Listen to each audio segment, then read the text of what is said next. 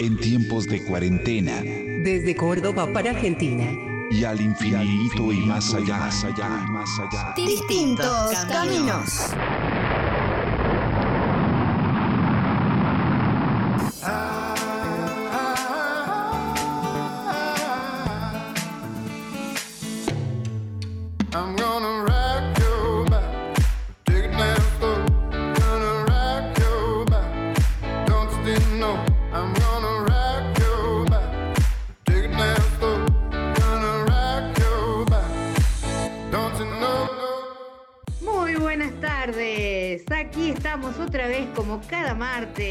En esto que es distintos caminos.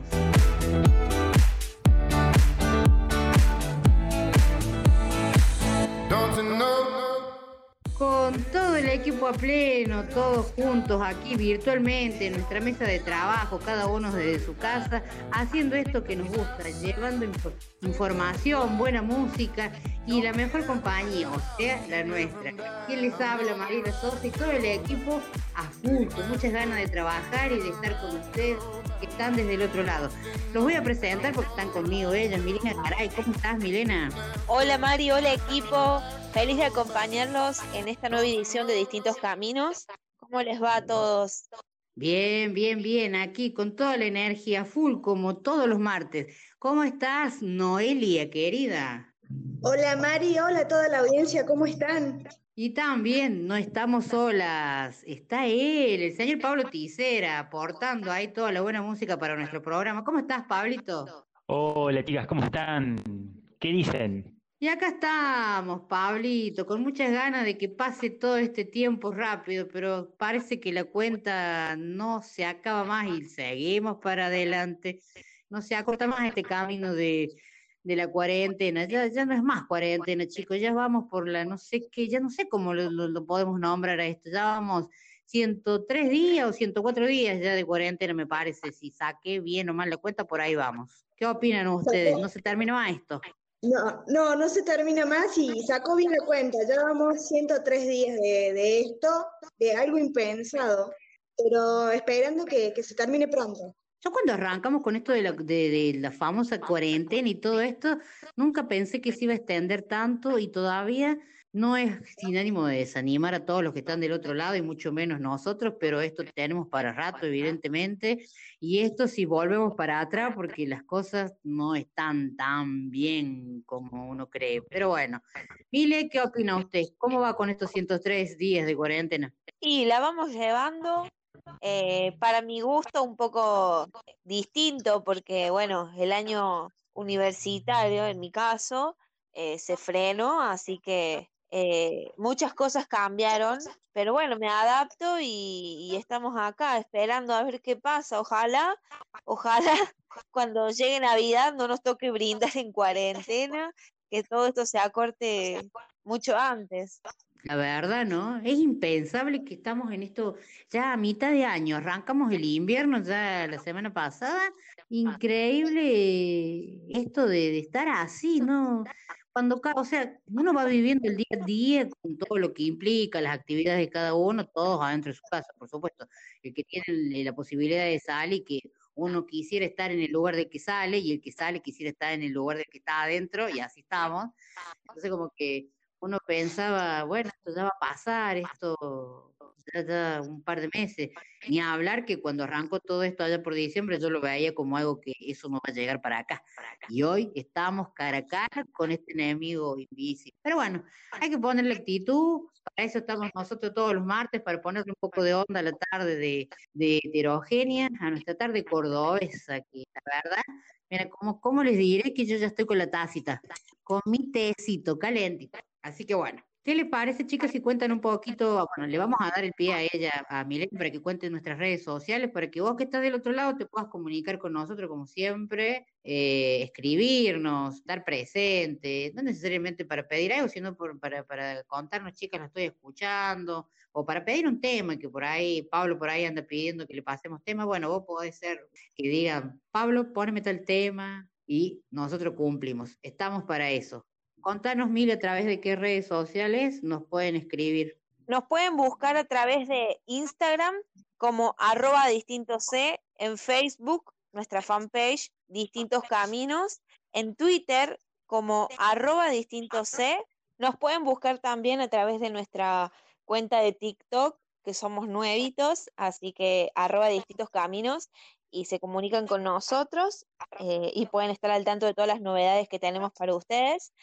En caso de, de comunicarnos algo de manera más formal, pueden hablarnos a través de Gmail. Nuestro correo electrónico es distintoscaminos.gmail.com y bueno, Mari, ¿a través de dónde nos pueden escuchar? No. Nos pueden escuchar a través de nuestra... No, no estaba por decir nuestra. Bueno, sí, lo vamos a hacer como que es propio. Nos pueden escuchar a través de www.heterogenia.com.ar y si no, nos pueden buscar a través de la aplicación de Radio Heterogenia que lo pueden descargar a través de las tiendas de descargas de cada eh, plataforma, ya sea para Android o para iOS. Entonces, no pueden, eh, la descargan y es mucho más práctico. Y si no, si estás con la compu, justo estás trabajando, justo estás haciendo algo, nos escuchas a través de la, de la página de Heterogenia, que está eh, linkeado ahí el botón y nos podés escuchar en, en vivo. Bueno. Eh, ¿Nos quedó alguna otra red social dando vueltas? Sí, sí nos quedó algo más, Sí. señorita. Spotify e iVoox para repetir nuestros, nuestros programas, revivirlos. eh, nos buscan como distintos caminos y allí estará nuestra eh, de, de, vi- de videos, iba a decir, de audios, perdón. Eh, todo Porque nuestro está programa. pensando, porque usted está pensando en, el, en la otra plataforma donde nos pueden encontrar, por eso le salió eso. Sí, en YouTube. Así es, Mariela. Programa de radio Distintos Caminos y nos pueden encontrar y ver nuestros videos. Tenemos un par de ellos subidos, así que de paso nos ayudan a, a aumentar los, los suscriptores. Por supuesto, los invitamos a que nos sigan, a que compartan nuestro canal, así tenemos más suscriptores, como usted dice. Eh, se suscriben y cliquean en la campanita para que les lleguen las notificaciones de cuando subimos videitos nuevos. Che, estoy debiendo lo de TikTok. Yo cierto que dije que iba a hacer algo y doy vuelta y no hago nada. Yo ya tengo pensado qué, pero que pasa es que por ahí para hacerlo necesito que alguien me grabe, no sé qué onda. Será cuestión de experimentar. Quiero cantar. Mortadilla, mortadilla, mortadilla. Ay, Adela, yo te doy mi mortadilla. Che, está bien que canto fiero, pero no hagan ese silencio, niño. ¿Qué pasó? Pero bueno, hoy van a- han sentido las risas de nuestras columnistas, porque Pablo siempre quiere escracharla, ¿no? Y que se ríe, bueno, ahora lo pueden escuchar. Miren, también se ríe, parece serio, pero se ríe también. Bueno, ya hemos dicho a nuestros oyentes que nosotros grabamos durante la semana para armar el programa para los martes. Y Pablito se encarga de eh, cortar, pegar, sacar, agregarle. Así que les diré que va a salir así como viene. Van a ver sus risitas de las tres. No, perdón, de los tres, porque está Pablito, si no después me reta. Bueno, ¿qué les parece si vamos a, vamos a ver qué tiene preparado Pablo para abrir este primer bloque con qué tema, Pablito? Eh, bueno, hoy nos vamos a ir al bloque con Savage, que nos viene a presentar su nuevo tema, Revelaciones. Bueno, nos vamos Bueno. y ya volvemos con más distintos caminos. ¿Así nomás? Hola gente de distintos caminos, ¿cómo andan? Soy Joan, guitarrista de Savage, banda de Lanús y Capital Federal, Buenos Aires. El tema que van a escuchar a continuación se titula Revelaciones y es quien le da el nombre a nuestro primer álbum. Pueden escucharlo en nuestro canal de YouTube y Spotify. Savage, banda de Lanús y Capital Federal, Buenos Aires. El tema que van a escuchar a continuación se titula Revelaciones y es quien le da el nombre a nuestro primer álbum. Pueden escucharlo en nuestro canal de YouTube y Spotify.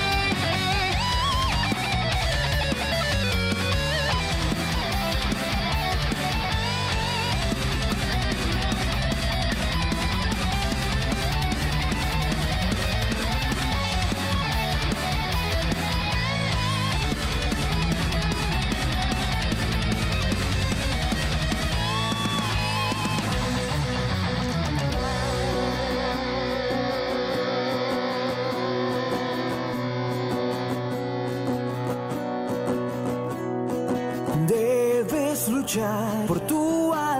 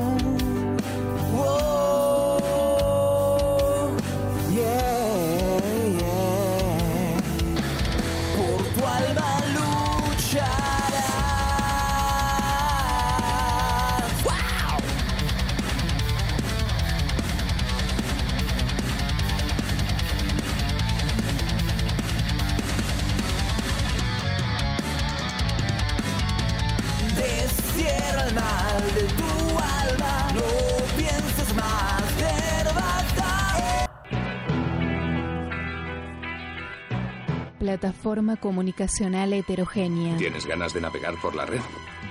El mundo real o el mundo virtual, todo está relacionado. Todo se interconecta. La sociedad funciona así. El clic que detiene tu dispersión en Internet.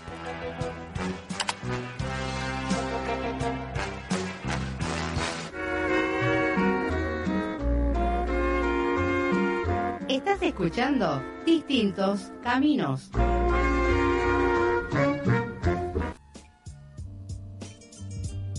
Seguinos en Instagram como arroba distintos C. Los amantes rendidos se miran y se tocan una vez más antes de oler el día. Ya están vestidos, ya se van por la calle. Y es solo entonces, cuando están muertos, cuando están vestidos.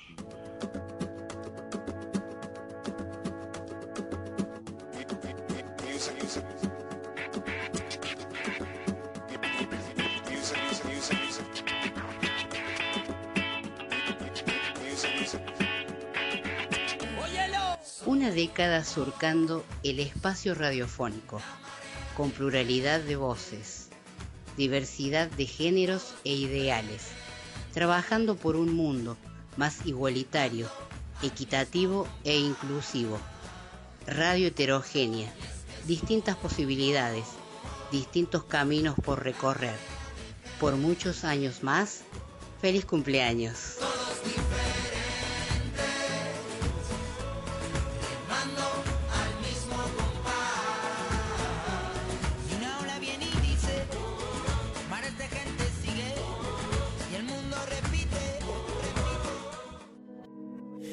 Desde el primer momento que yo te tuve frente a mí, eh, todo me dijo que tú eras para mí. No pude olvidarte, dejar de pensarte y ahora te tengo aquí. Escapemos de todo sin miedo. ¿Y cómo explicarle que ya no siento lo que yo sentía por ella? ¿Y cómo explicarle que ahora son tus besos los que me despiertan? Si yo estoy loco por ti y tú estás loca por mí, ¿qué hago yo perdiendo la cabeza por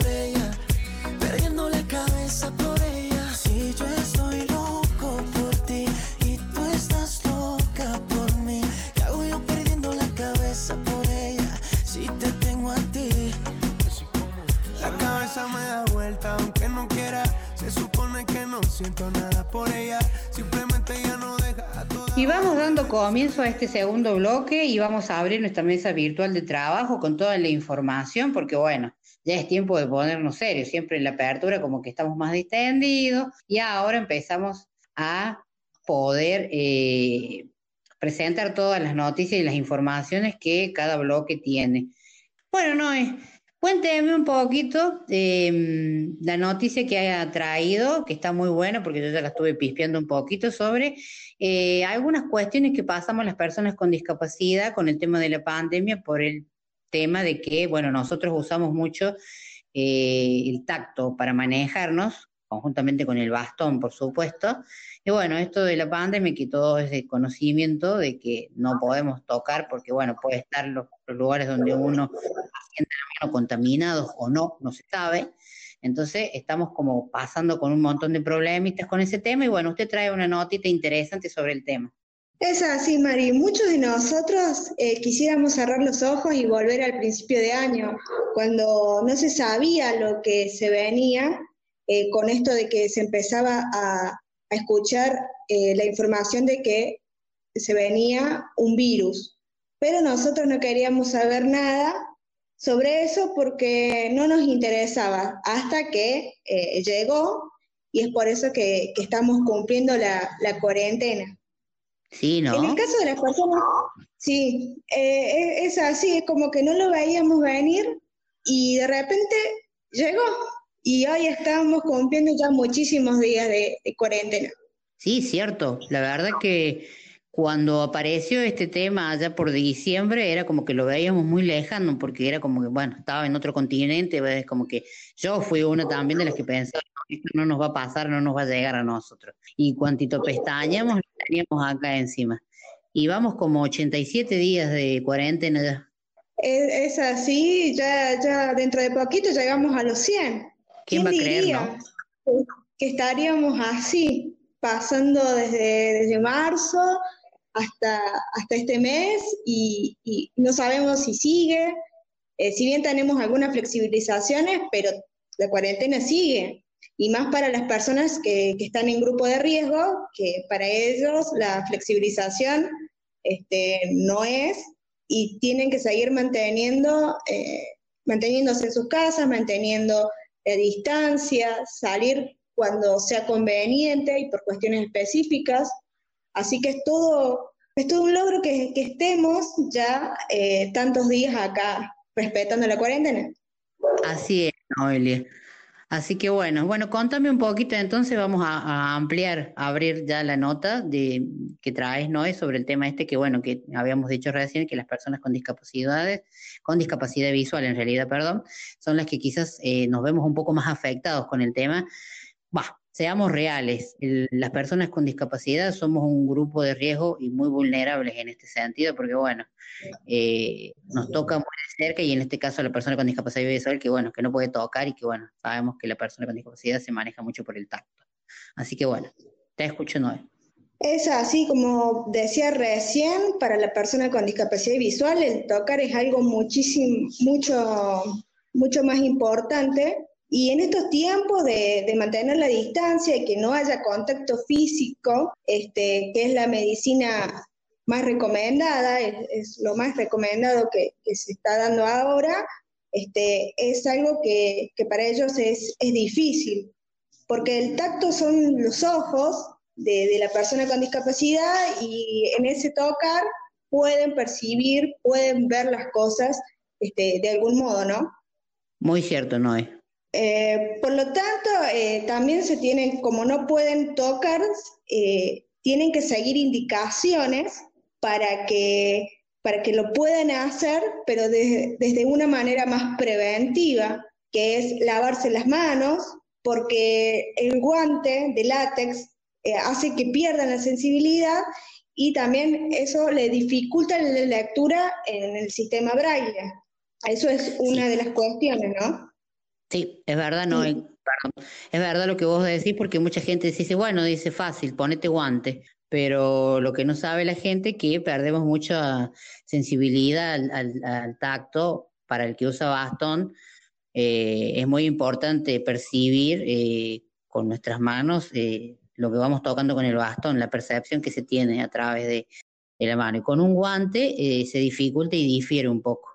Así es. Otra de las cuestiones es que a la carrera, a los obstáculos que, que la persona con discapacidad tiene en su vida diaria o ha tenido hasta el momento en la normalidad que teníamos antes, hay que sumarle los de esta nueva normalidad que se está dando ahora, que es usar barbijos, más tener el desinfectante, más el bastón, obviamente, pero son eh, bastón, desinfectante, desinfectante y barbijos. Algo que como todas las personas no estábamos acostumbrados, pero a ellos se les hace un poco más difícil la cosa. Sí, todo un tema.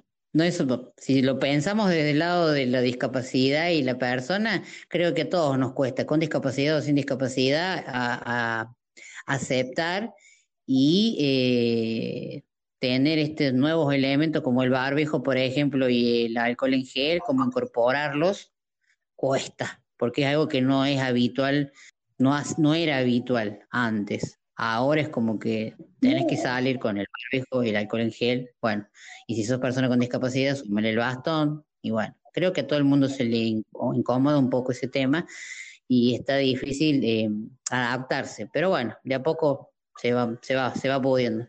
Otra de las cosas que se les recomienda a las personas con, con discapacidad visual es tener un bastón de interior y otro de exterior para, para que sea más, para que no se, no tenga posibilidad de contagiarse, ¿no? Esto de, de usar uno para interior y otro para exterior. Sí, la verdad que esa opción no, no sé qué tan práctica puede ser, porque para la persona con discapacidad visual, los ámbitos donde se mueve frecuentemente, por ejemplo, el hogar, ninguna de las personas, a no ser que estén en el proceso de iniciación en su casa, usa el bastón. Pero cuando ya tenés varios años de ser una persona ciega con baja visión, ya los espacios de tu casa los conoces, entonces no usas el bastón. Entonces como que para la casa estaría, este, no, no haría falta.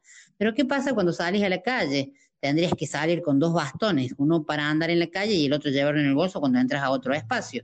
Entonces como que me parece que es más, no le sentido, quizás a alguien le pueda llegar a servir, pero se supone que cuando andamos en la calle, en ese momento vos no te tenés que tocar ni la cara, no tenés que, o sea, podés tocar todo tu entorno, porque a mí me tocó salir y toco, y todo ese tiempo hasta que vuelvo a mi casa no toco, no me toco nada, o sea, toco lo justo y lo necesario, no me toco la cara, no me toco el pelo, a pesar de que cuesta un montón, y creo que esto le pasa a todo el mundo, no le pasa solamente a la persona con discapacidad, como que te pones el barbijo y te pica todo.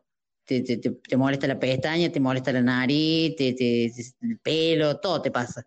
Entonces, yo, para mí no me sería práctico, no sé otra persona, pero ya te implica que tenés que salir con dos bastones y no todo el mundo tiene dos bastones. Aparte, convengamos que no son un elemento que para tener varios en la casa porque no son eh, muy económicos que digamos. Entonces, podés tener, pero no, no le encuentro mucho sentido, pero bueno, quizás a alguien le sirva. En mi caso, yo uso el bastón y llego de la calle, lo dejo en el patio, entro a mi casa, busco la lavandina, lo que haga, y después un trapito y lo desinfecto y lo guardo. Es más, a veces me olvido que duerme afuera, pobre. La tiene que andar buscando el otro día. O viene alguien, che, está el bastón afuera, ¿de qué te estás por ahí? No, él se quiere ir, le digo. Yo no aguanto más estar encerrado. Sí, totalmente. O- otra de las cosas que tienen que hacer la- las personas con discapacidad es que el barbijo que usan cambia la forma en que se- uno oye el sonido del bastón. Es algo que, que se les dificulta mucho también. eh, cuando vos oí- oís el bastón este, sin barbijo, lo oís de una forma y cuando este, tenés el barbijo puesto, lo oís de otra forma y ahí cambia todo. Me pasa que vamos como, esto es un ida y vuelta, ¿viste? Bueno, pero está bueno, me gusta la charla, ¿no? ¿Eh? De poder hablarlo esto. Me pasa que el tema de llevar incorporado un barbijo a la cara le suma otra cosa, que tenés que estar pendiente de eso. Quizás el, eh, en, en el andar, en el recorrido que uno pueda llegar a hacer, vas plenamente concentrado en el ruido del bastón, en el entorno, en los autos, el viento, la gente, la vereda, todo, te- estás, eh, percibís todo y estás atento a todo eso, eh, lo, lo- lo tuyo interno y lo exterior. Y a esto súmale el barbijo, que es otra cosa más que le sumas a esto. No sé si, no sé qué tanto puede afectar, pero lo que sí te me siento que me afecta es que como que voy pendiente también del barbijo, aparte de todo lo demás que englobamos, eh, tengo que ir atenta al, al barbijo también. para que no se te baje el barbijo, para que quede bien puesto, digamos, eh, sí, es otra cuestión que, que hay que tener en cuenta. Es cierto eso. A ver, creo que nos hemos ido acostumbrando y reinventarnos en esto. Bueno, cuando me compré el- los dos barbijos que tengo, bueno, eran con el elástico solo. Digo, bueno, A la primera de cambio ya se me empezaba a soltar del elástico y la oreja como que sentía que se me iba corriendo, entonces ya tenías que pararte y tocarte, entonces dije, no, hay que buscar la vuelta a ver cómo hacer. Entonces agarré en el elastiquito, le cosí dos cintitas de bebé. Sí. Es que me la ataba atrás del cuello. No tan, no tan fuerte para que no me moleste, pero eso me daba la seguridad de que no se me salía. ¿Por qué? Porque ya el elástico quedaba enganchado en, en- en ese otro hilito y no dejaba que se te fuera corriendo. Me pasaba eso, por ejemplo. Y hay varios tipos de barbijo, es obvio. Sí, sí, Pero bueno, los caseros, los caseros que te hacen, que podés hacer, que te dan los tutoriales, que son eh, para que uno se ate atrás, este, tenés una gran variedad de barbijos, eso es cierto. O las máscaras también, no solamente los barbijos, sino las máscaras, eh, que también se, se utilizan para, para protegerse. Eh, Ve, la máscara, por ejemplo, a mí me molestaría, porque no me permitiría sentir el viento de dónde viene cuando vas llegando a las esquinas, por ejemplo. Eso sería un factor, porque ¿cómo sabe el ciego cuando llega a la esquina? Por donde viene el viento, donde sentís el viento. Si vos vas llegando a la esquina y el viento viene del lado izquierdo, ya sabes que estás llegando a la esquina y que estás, podés doblar el izquierdo. Si no te viene del otro lado es porque no tenés que cruzarte para el otro lado.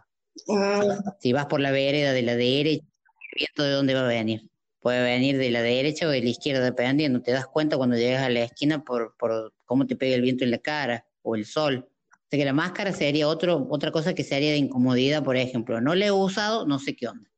Pero bueno, Está bueno ¿qué otros tips tenemos? Está bueno recalcar eso, porque eh, por ahí mucha gente no lo tiene en cuenta. Está bueno este, visibilizar esa parte también, de que está bien, es una opinión suya, pero su opinión vale en el caso de- del uso de las máscaras. Por eso te digo, no, es que esto me sirve a mí, quizá lo que me sirve a mí no le sirve al otro, ¿me entendés? Entonces por ahí como que hay gente que a lo mejor le queda más práctico usar eh, la máscara y no el barbijo, por ejemplo. Hay gente que le servirá más práctico hacer esto que vos decís de tener un bastón, un bastón para el interior y otro para el exterior. Pero el tema es, eh, es como que estar atento a, lo- a los cuidados que hay que tener. Si vos venís con el bastón de la calle, se supone que lo tenés que limpiar antes de entrarlo a tu casa. Es como cuando te limpias los pies en un trapito con Es como que en la puerta de tu casa tenés que tener el isofor, bueno, hacemos la propaganda, y te rocias la ropa, porque según algunos estudios, en, eh, en la ropa queda muy poquito del tiempo de exposición que estés al virus, es lo que lo tenés en la ropa, por ejemplo. Sí, es Entonces, como apenas sacas, llegas, rocias el isofor y la o apenas llegas, este, te sacas Sí. todo y, y lo pones este, a- al sol o para que se ventile un poco y después lo pones a lavar. Incluso te dicen que hay nomás cuando vos llegaste tenés que meter a bañar para estar más seguro. O sea, son cuestiones que uno va viendo a medida que pasa el tiempo. Pero es cierto. Este, por ejemplo, acá en casa, eh, cuando acá en casa preparamos este, el alcohol, no el alcohol en gel, sino en el otro, el otro, que va rebajado con agua, 70-30, y este, uno se echa, se rocía todo con alcohol, todo con alcohol. Y después, obviamente, se, se saca la ropa y se la pone a ventilar y uno se baña. Pero ah, ah, es, es automático. En la, en la puerta de casa tenés el trapo con la bandina, el alcohol en gel para las manos y el otro alcohol para rociarte, o si traes algún producto, si vas a hacer las compras, empezar a rociar bolsas, em- empezar a rociar producto por producto para que este, no, eh, no sea un foco de contagio. Totalmente. ¿Qué otros tips tenés ahí, no es para compartir con nuestros oyentes? Cuando la persona llega a un destino, vamos a poner de ejemplo un kiosco, todos los carteles por donde va pasando eh, la persona con discapacidad hasta que llegue a ese destino, o por ahí las cintas para indicar la distancia que hay que tener para no estar pegado al mostrador cuando uno llega al, kiosco, ¿sí? No existe para la persona con discapacidad visual, porque no puede controlar los dos metros de distancia, al menos que la gente le diga que se tiene que parar más atrás, que se tiene que parar más adelante o que no está a los dos metros, al menos que la gente le hable y le diga, para la persona con discapacidad visual, que estén cintas pegadas o que haya carteles, este, no le sirve de nada, porque no lo puede ver. Sí. Eso es una realidad. Eh, y aplica para todo, no solamente por este tiempo de pandemia. Nos encontramos con este déficit de, de, la accesibilidad en ese sentido, de decir, bueno, hay cartelería, pero no hay nada que pueda ayudar eh, a la persona con discapacidad visual, por ejemplo. Así sea visual, auditiva o de otro tipo de discapacidades, ¿me entendés? Sí. Eh, eso de, de poner cita y eso sí, a no ser que tenga un relieve importante, no te vas a dar cuenta porque no lo ves. Eh, o, o que el bastón lo perciba como que hay algo arrugado en el piso pegado, por ejemplo. Pero si no, de lo contrario, no hay forma. Si la gente no te dice, no tenés cómo, no tenés cómo saber. O sea que eso es un, un factor que juega muy en contra para la persona con discapacidad visual. Si tenés que hacer una cola, no sé, creo que el margen entre el bastón y vos sería el espacio que podrías llegar a tener de distanciamiento. Si lo pones eh, medio alargado y acostado, en posición horizontal, digamos semi-horizontal, podría ser. ¿Qué medida tiene el bastón, más o menos? ¿Qué medida tiene el bastón, más o menos? Y el mío, eh, es de- el bastón es de acuerdo a la altura de cada uno. El mío tiene eh, un metro vein- veinte, veinticinco. Te estoy diciendo sin saber mucho, me parece que menos. De ahí el brazo extendido. El bastón, creo que haces el distanciamiento. O sea que eso podría ser una opción de que cuando vas haciendo la ¿El cosa, metro y medio? lo estiras el brazo y Sí, sí, el, el metro y ¿Cómo? medio funciona. Sí, si lo ponemos así como una cosa práctica para el distanciamiento en una cola del súper, por ejemplo, que tenés que esperar para entrar, aunque normalmente la persona con discapacidad no espera nunca, porque tiene Sí. prioridad, así que no, no pasa que, que tengas que hacer cola, pero en el caso que tengas que hacer cola, sirve esta opción de el brazo extendido, como cuando usas el bastón para movilizarte, y el largo del bastón y el largo de tu brazo hace el distanciamiento, no lo hace los dos metros, pero eh, alcanzarías. De última estarías tocando a la persona con la punta del bastón que está delante tuyo, ¿me entendés? Perfecto.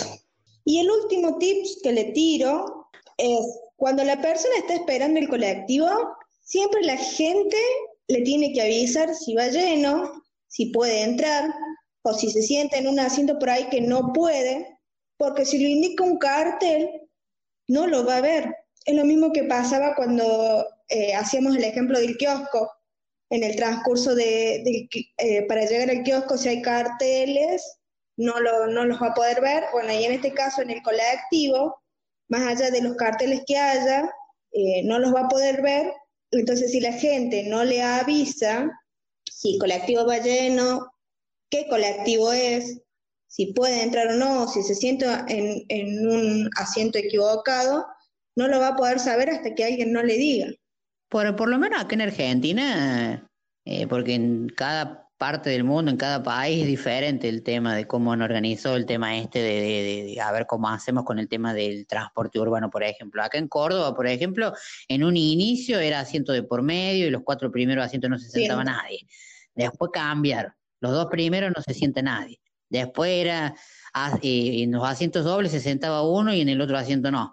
Y así fue cambiando, ahora van, y, se supone que ahora no tiene que ir nadie parado, que ese es otro, que hay colectivos que van con gente parada, porque, o sea, hacemos lo que tenemos ganas y lo que queremos, o sea, se supone que tienen que ir sentados, y ahora sí se puede ir sentado uno al lado del otro, y los primeros asientos no. Pero se supone que los primeros asientos son para las personas con discapacidad, y eso es lo que no, no se pueden sentar. No sé, yo en estos tiempos de estos ochenta y pico de días que llevo, no volví a subir un colectivo ni por casualidad. Entonces, la verdad que no sé, pero por otros compañeros que andan, que van, que tienen que hacer sus cosas, porque bueno, hay veces que, que la situación tiene que hacerlo, lo tenés que hacer vos y no te lo puede hacer nadie. Entonces, se han encontrado con que en, en un tiempo tenían que subir por la puerta trasera, por ejemplo. Ahora se puede subir por la delantera porque, bueno, han implementado un, un sistema de que cubren al chofer con, con una especie de, de nylon, así como que están ahí eh, protegidos, digamos, entre comillas. Entonces, eh, la persona con discapacidad puede subir por adelante. Lo que sí no sabría decirle, que algún oyente nos puede comentar si quiere, es si se tienen que sentar en la segunda fila, cómo es el tema. Y volvemos a lo mismo. No hay una forma de señaléctica que eh, nosotros, las personas con discapacidad, podamos eh, percibir en este caso. O sea que ahí tenemos otro factor en contra con respecto a, poder usar el servicio público, por el transporte público, por ejemplo. Pero bueno, la verdad que están buenos los tips y está bueno poder hablarlos y buscarle la vuelta a todo esto. Lo que sí me queda bien en claro, Noelia, y creo que nuestros oyentes van a coincidir con nosotros, que el tema de eh, la accesibilidad en estos tiempos de pandemia y el tema de, de todas las eh, formas de prevención y demás son para todo el común de la gente, pero se olvidaron de una gran parte de la población con discapacidad que quizás necesita otros recursos y otras formas para poder eh, transitar este, este periodo de pandemia, digamos Así es, así. Así es, la- esta normalidad que estamos teniendo en este momento eh, va a tener que asistir a, las- a las personas, a la gente que lo necesite más que antes. Eso, eso es lo, lo más importante para destacar, es que las personas con discapacidad este, deben ser asistidas con, con todo lo que eso implica, eh, los lugares más accesibles, como decía usted, la señalética y otras cuestiones que se deben tener en cuenta. Seguimos, o sea, esto lo de la pandemia como que nos ha traído a, a- a cuenta de que no es novedad para todo el, eh, el porcentaje de población con discapacidad de que no hay accesibilidad y, y- y bueno, esto nos muestra, y en, la, la en esto de la pandemia es como que se ha notado mucho más la falta de inclusión en ese sentido de, de la persona con discapacidad, de decir, bueno, tengo acceso a los medios de comunicación, a las notas, a todo lo que se publica para que uno pueda saber y convengamos que no.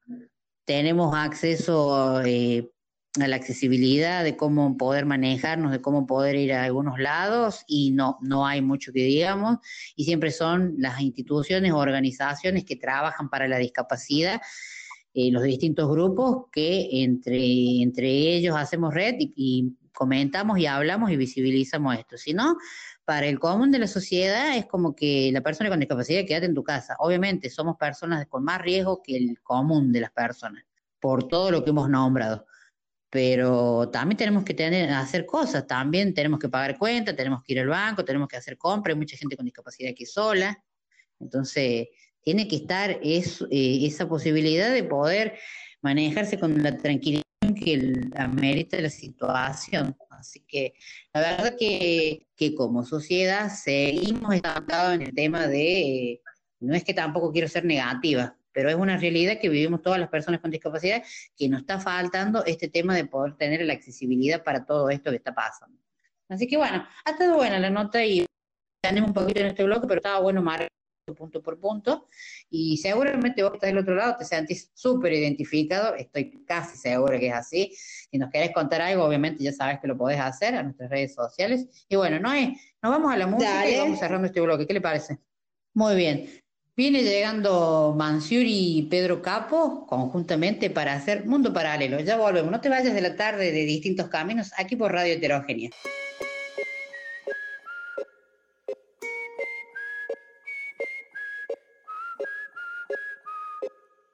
Tengo un perro viejo que no tiene raza. Me persiguió en la calle hasta mi casa. Aquí se quedó y estamos los dos saltando en una pata. Tengo un jardín pequeño que florece y me da para fumar cada seis meses. Yo no pido más, es la vida que uno se merece. La cosa es sencilla, ver cómo el sol brilla, correr sin zapatos, bañarme en la orilla, bailar bajo la lluvia y el viento que me arrulla, pa' que otra boca si ya tengo la tuya.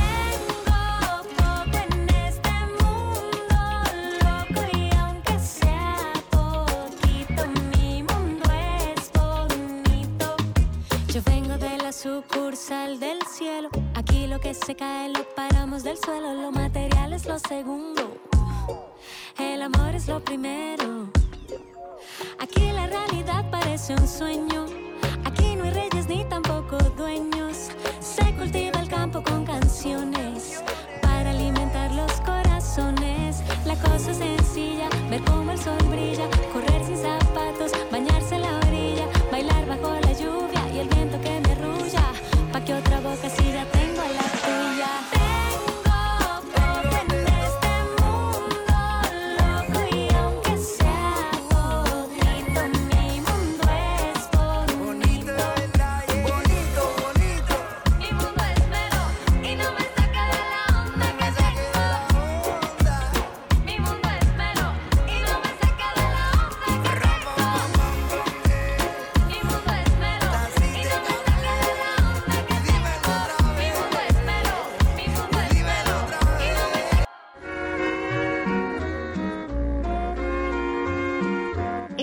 escuchando Distintos Caminos.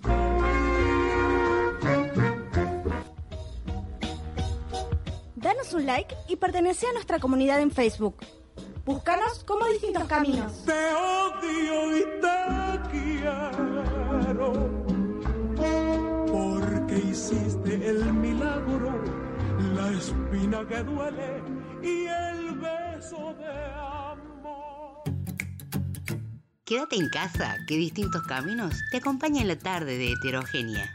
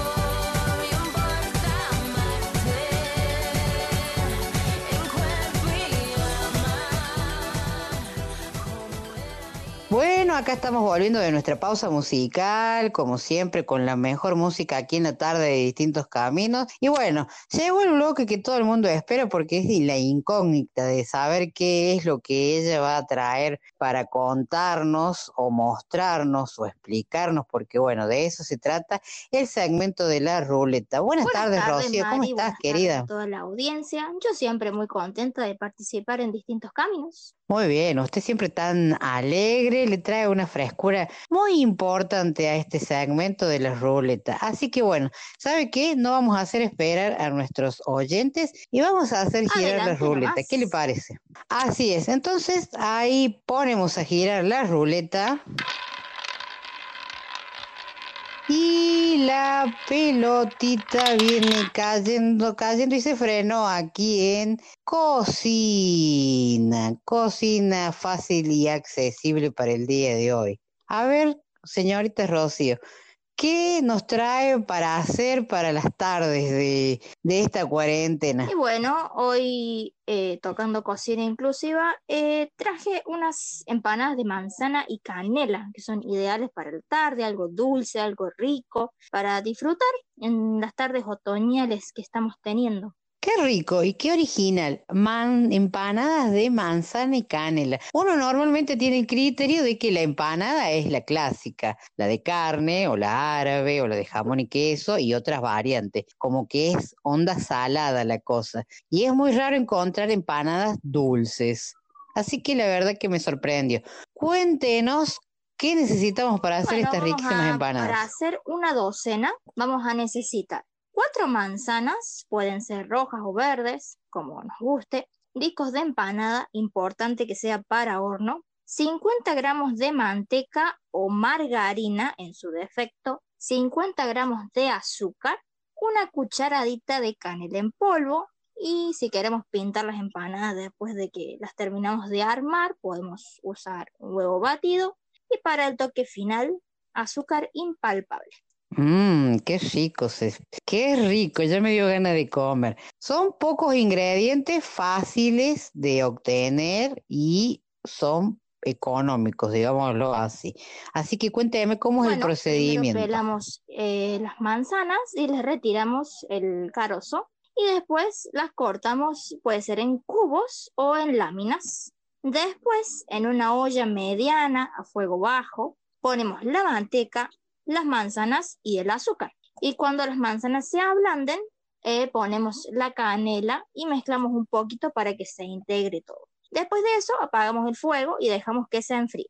Y después, una vez frío el relleno, empezamos a preparar las empanadas. O sea, que ponemos un poquito del relleno en el centro del disco y después la cerramos haciendo algún tipo de repulgue que nos guste o con el tenedor, que es la forma más fácil. Y después cuando terminamos de armarlas, las colocamos en la asadera con un poquito de aceite para que no se peguen y las llevamos a un horno precalentado a fuego medio durante unos mm, 12 minutos o hasta que la masa esté cocida, doradita. Y para terminar, después, después que la sacamos del horno, las espolvoreamos con azúcar impalpable Mmm, qué rico, ya me dio ganas de comer. A esta hora, usted con esta receta, creo que más de uno está corriendo para el lado del almacén, poniéndose el barbijo, agarrando la bolsa y yendo a comprar para hacer estas empanadas riquísimas de manzana. La verdad que muy fácil la receta, Rocío, y muy lindo para acompañar los sábados o los domingos que por ahí te juntas y con la familia y decís, eh, qué puedo hacer y es económico porque la manzana es barata dentro de todo, manteca siempre tenemos, capaz que la canela por ahí es algo que no es muy, a no ser que uno haga arroz con leche, eso que le pone canela, ¿viste? Eh, pero por ahí, bueno, comprar una tenemos. Muy rico eso, ¿eh? ¿Usted ya la hizo, señorita? Eh, no, pero ¿sabe qué estaba pensando? En que me recuerda a los pastelitos, que nosotros acá en Argentina somos muy de, de los pastelitos. Cuando leía la receta y, y ponía cantidades y todo eso, eh, me recordaba a los pastelitos. No sé, me, me, dio hambre. Y a esta hora, ¿a usted qué le parece? Arrancamos con los mates y, y las empanaditas de manzana. ¿Está bueno? Vamos a decir a nuestros oyentes que a medida que salgan este tipo de recetas, que nos cuenten si eh, lo hacen y que nos suban una fotito a ver cómo les quedó y para compartirnos de, bueno, de, de que se puede cocinar ante cualquier duda, que necesiten saber, que quieran preguntar. Rocío va a estar haciendo el posteo en la semana de la ruleta, que creo que usted hace los posteos el día jueves, me parece, Rocío, corríjame si me Así equivoco. es, los días jueves. Los días jueves usted sube el posteo de la ruleta, en este caso de la receta de las manzanas, de las empanadas de manzana, y por ahí si vos que estás del otro lado tenés ganas de consultar algo que no te quedó bien claro o que alguna otra opción o lo que quieras preguntar, lo comentas en el posteo y bueno, te estaría respondiendo Rocío o de cualquiera de, de los que están en, en el tema de, o Milena que está con las redes sociales. La verdad que es muy rico y muy práctica y muy fácil. Cualquiera puede hacer esto, o sea, así que nada, a intentarlo, a aprovechar que está fresquito y que viene bien comer algo calentito y rico para acompañar la merienda. Así que después Rocío me cuenta usted si las hace, Sí, ¿no? sí. Le cuento y le mando una fotito. Muy bien, no, ande una fotito ahí que la gente la vea, o sea, no a mí, ¿ah? en la página, así la gente la puede ver, porque usted es muy habituado a cocinar, hace cada cosa rica, les cuento a nuestros oyentes que Rocío tiene un budín de avena que hace que es un espectáculo, así que después más adelante, cuando toque de vuelta el segmento de cocina, la voy a invitar a que cuente cómo se hace ese budín de avena, que yo lo hice y es muy, muy rico, y dentro de todo es comer un poquito más sano dentro de todo. Así que bueno, muchas gracias Rocío por la receta. ¿Qué le parece? La invito a que nos vamos a la música. ¿Qué le parece? Vamos nomás, me encanta la idea. Bien, viene llegando eh, Leo García con Cuarto Creciente. Ya volvemos, no te vayas de la tarde de, de heterogénea aquí en distintos caminos. Viene llegando eh, Leo García con Cuarto Creciente. Ya volvemos, no te vayas de la tarde de, de heterogénea aquí en distintos caminos.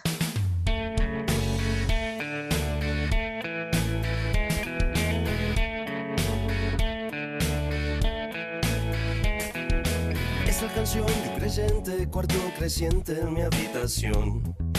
Cuando se duerme la gente, al fin se siente el silencio de Dios. Es la canción de un creyente, cuarto creciente en mi habitación. Se cayó un perro y enfrente, de repente se siente otra voz. Otra voz, de nuevo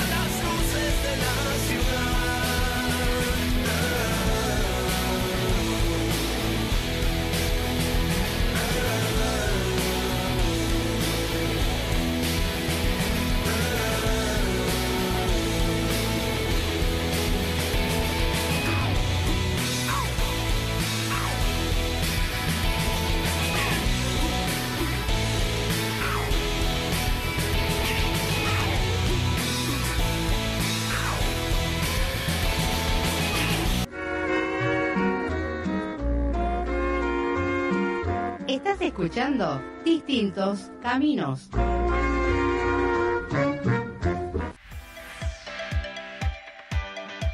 Búscanos en TikTok como arroba distintos caminos. Seguinos y sé parte de nuestra comunidad.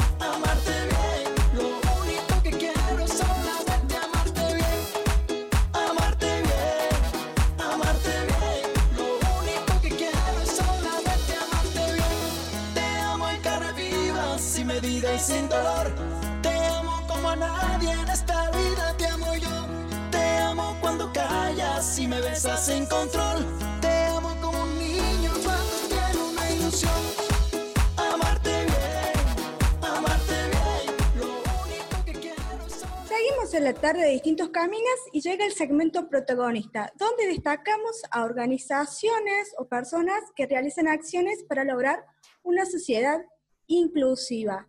Hoy nos acompañan Carlos Vera Flores, único guía del país para personas sordas, que se desempeña en el Museo de Bellas Artes de Buenos Aires y tiene especialización en arte y cultura.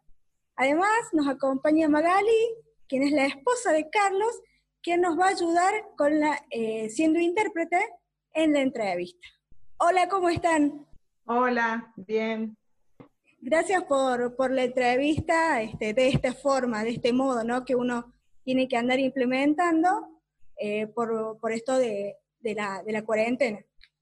Muchas gracias a todos ustedes. De nada. La verdad que el trabajo que usted hace eh, es para, para destacar, es, es algo novedoso y es por eso que, que lo estamos entrevistando. Cuéntenos un poquito cómo se convirtió en el primer guía para personas sordas del, del museo.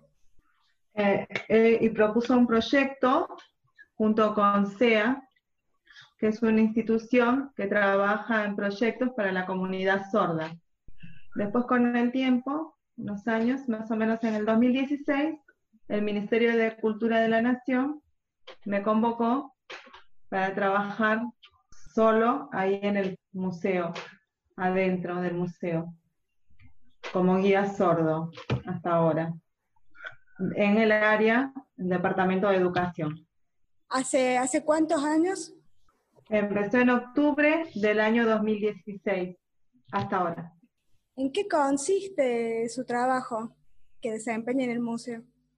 Yo te cuento dentro del Departamento de Educación siempre eh, trabajamos con un grupo de educadores, docentes, diferentes profesionales.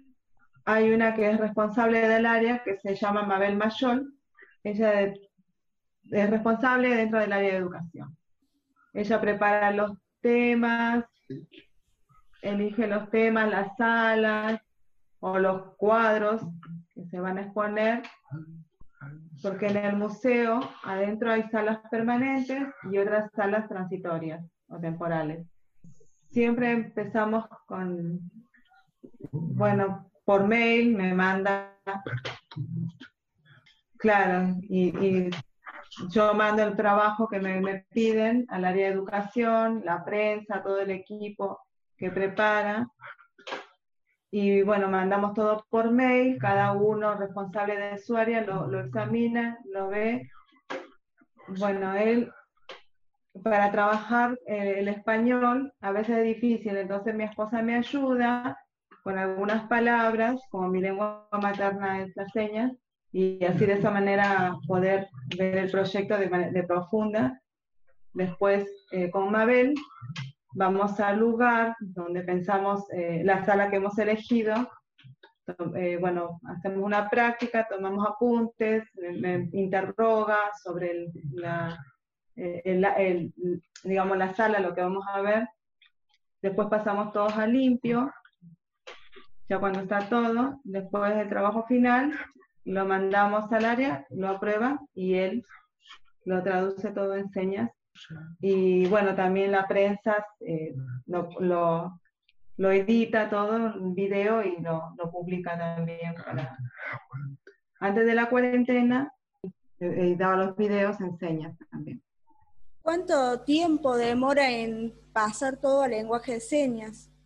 Por ejemplo, antes de inaugurar la obra o la sala, más o menos tiempo de duración en todo el trabajo, dos meses más o menos. ¿Mucho tiempo? Porque los cuadros o las salas o el artista hay que investigar de manera profunda el tema.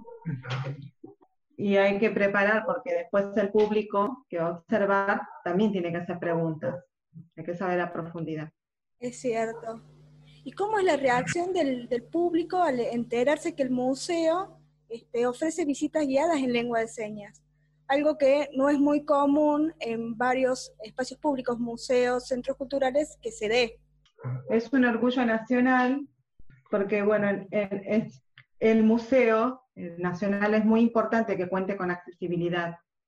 Por ejemplo, es un ejemplo y un reconocimiento a la comunidad sorda a la para la sociedad. No, como decía antes, es un- y es cierto, no muchos museos tienen eh, un guía en lenguaje de señas. Es algo que, que en varios lados este, falta y es por eso que, que se destaca y la gente este, se lo, lo reconoce, se lo reconoce. En esta, en esta cuarentena ha obligado a, a que todos nos tengamos que reinventar haciendo cosas que, que por ahí no, no, no pensábamos en hacer, actividades nuevas, e incluso hemos tenido que buscar nuevas formas para seguir trabajando desde nuestras casas. ¿Cómo ha implementado usted, qué herramienta ha implementado para seguir trabajando desde el hogar? Por ejemplo, la última vez se eligió el- una obra que se llama José Antonio Terry, esa es la seña personal, es un pintor famoso de acá de Argentina, sordo. Una obra de él está dentro de la colección del museo. Yo hablé con Mabel, la responsable del Departamento de Educación, estuvimos de acuerdo de publicar sobre Terry.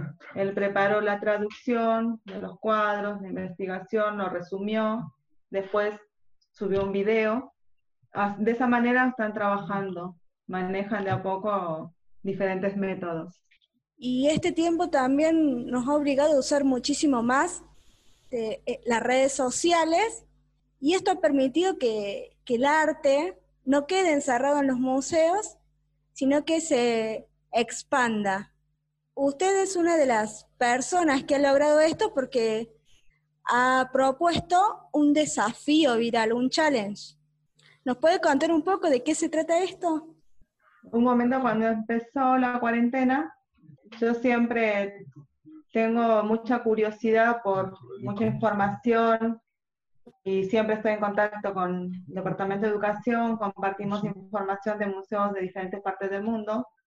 Hasta una profesora de Mar del Plata me llamó, me, me convocó a una propuesta para chicos de la escuela de Mar del Plata, chicos sordos. Ahí él empezó a pensar, a proyectar qué puede ser y él eligió ese challenge. Y ahí empezó el trabajo con esta obra. Eh, ¿Cómo ha sido la, la repercusión de, de este challenge? Ellos están muy contentos, interesados. Además de trabajar en el museo, también tiene un equipo de artistas visuales sordos de la Argentina. Y también creó ese, este grupo junto con una sorda que es de Salta, una profesora de arte visual, que se llama Marisa Farfán. Yo el video, el challenge, enseñas, lo subió y Marisa me ayudó con los textos en la traducción, más la publicidad también, que compartimos. El grupo de sordos artistas de la Argentina, más o menos 25 sordos hay en el grupo. ¿Y cuál es el propósito de, de esto? ¿Hacia dónde van eh, todas las, las fotos que la gente manda? Hay muchos chicos sordos en muchas escuelas que ahora los niños sordos están en su casa por el tema de la cuarentena. Es muy difícil la comunicación con la familia, porque la familia, el papá, la mamá, señas no saben. Y es muy difícil hacer la comunicación. Bueno, yo se lo digo por experiencia personal. Entonces, él, él le creó esa idea para que, bueno, los sordos que vean también copien esa eh, forma y, puedan, pue- puedan motivar eh, a, a los niños y a todo el público en general. Yo empecé primero con la meta con los chicos sordos y ahora está abierto para todo el público en general. ¿Y cómo tienen que hacer para, para mandar sus fotos? Por mail, por Instagram, por Facebook, por WhatsApp, por cualquier red social, todo que está abierto a toda la tecnología. Las redes sociales, por todas las redes sociales. ¿Hasta cuándo hay tiempo de, de participar? Límite de tiempo no hay, porque algunas se enteran tarde, un límite de tiempo no hay, cuando puedan y quieran manden. ¿Y tiene pensado una vez que, que finalice este challenge hacer otro tipo de actividades en esta cuarentena? Porque eh, es una cuarentena que ya ha pasado más de, de 40 días y uno no sabe eh, hasta cuándo va a durar y la gente siempre busca nuevos desafíos para hacer. Están trabajando en diferentes temas y proyectos para adelante. Hay que esperar para va a subir y editarlo, editar y subir los videos porque no es fácil el trabajo. Porque es difícil traducir de español a señas, después preparar el video, el texto, subtitulado, porque la comunidad sorda necesita siempre más cosas visuales. Eso es cierto, eso es cierto y es lo que, lo que hacemos desde nuestro programa. En este sentido, siempre se busca eh, tratar de hacerle más accesible las publicaciones, videos, a, todas las personas. Incluso no solamente con el video, sino también con, con una imagen, con un flyer que, que uno publique, donde, por ejemplo, para las personas con discapacidad visual, que es en el campo donde yo más este, me especializo porque tengo compañeros que tienen discapacidad visual. Eh, en ese caso, nosotros cuando hacemos este, alguna publicación por Facebook, Instagram o un flyer de, de algún segmento, siempre tratamos de describir la imagen para que ellos también puedan saber de qué se trata esa foto o ese video que, que estamos publicando. Y es algo que, que no se hace. Generalmente uno publica este, una imagen, una foto, y no, no, no la describe. Entonces, este, por ahí en, en eso tratamos de, de, ayudar. Muy agradecido por eso. Eh, sí, sí, la verdad que, que es un trabajo súper importante y en cuanto a nosotros nos, nos falta alguien en sí de, de que sepa lenguaje de señas porque es una herramienta que tenemos que implementar si estamos haciendo un, un, un programa de inclusión y, y, es algo que pronto tenemos pensado, pensado hacer. Estaría muy bien. Hablando un poco de, de esta cuarentena, ¿no? Eh, ¿Cómo cree que van a, va a ser la modalidad este, de apertura de los espacios culturales, museos, centros culturales, eh, cuando termine esa cuarentena? cuando termine esta cuarentena? Por ejemplo, el Ministerio de Cultura hasta ahora falta anunciar algunos protocolos. No puede adelantar ese detalle porque falta, falta todavía no les anunciaron. Claro, porque él eh, está dentro del museo, pero el museo depende del Ministerio de Cultura de la Nación. Perfecto. ¿Cómo tienen que hacer eh, si alguna persona se quiere contactar con usted? ¿Por, por qué vías lo puede, lo puede hacer? Por Instagram puede ser magicar 2017, por mail cbfarte arroba es el correo personal de él, o también el museo en el área de educación, que el, el correo es educación arroba mnba.gov.ar. Es el área de educación del museo. ¿Por qué Magicart? Tanto en las redes sociales, porque lo sigo, eh, ¿por qué ese nombre? Es un nombre, bueno, ideado junto con mi esposa, es M-A-G. Claro, Yo no, no, no, lo, no, no lo in- instalé el Instagram como un trabajo, entonces pusimos el nombre de los dos juntos. Y con el tiempo, bueno, me di cuenta que es una herramienta muy útil para mi trabajo, entonces ya, ya quedó así. Y la verdad que sí, porque el Instagram, Facebook son herramientas donde que uno utiliza mucho y es una de las herramientas por lo cual lo encontré a usted y, y vi el trabajo que hace. Y con este nuevo desafío, eh, donde pudo poner a la cultura, eh, al arte, para que se pueda visibilizar. Y como decía antes, que no, no es que se cerraron los museos o centros culturales y quedan ahí las obras, sino que lo que usted hace es este, seguir poniendo el arte en, primer plano. Te, puedo- te, te cuento. A veces, bueno, Instagram, hay, en los espacios culturales hay subtítulos y él se engancha. Porque me gusta aprender más, más de, de esas cosas, pero la mayoría que ven, la, de cámara en vivo, por ejemplo, del museo, por ejemplo ahora del Museo Nacional, otro museo del Sarmiento, un contacto en vivo, siempre, bueno, ve que hablan y él no, no se siente bien, nunca, porque nunca llega a entender bien esa comunicación y él no puede a veces participar de esos programas en vivo.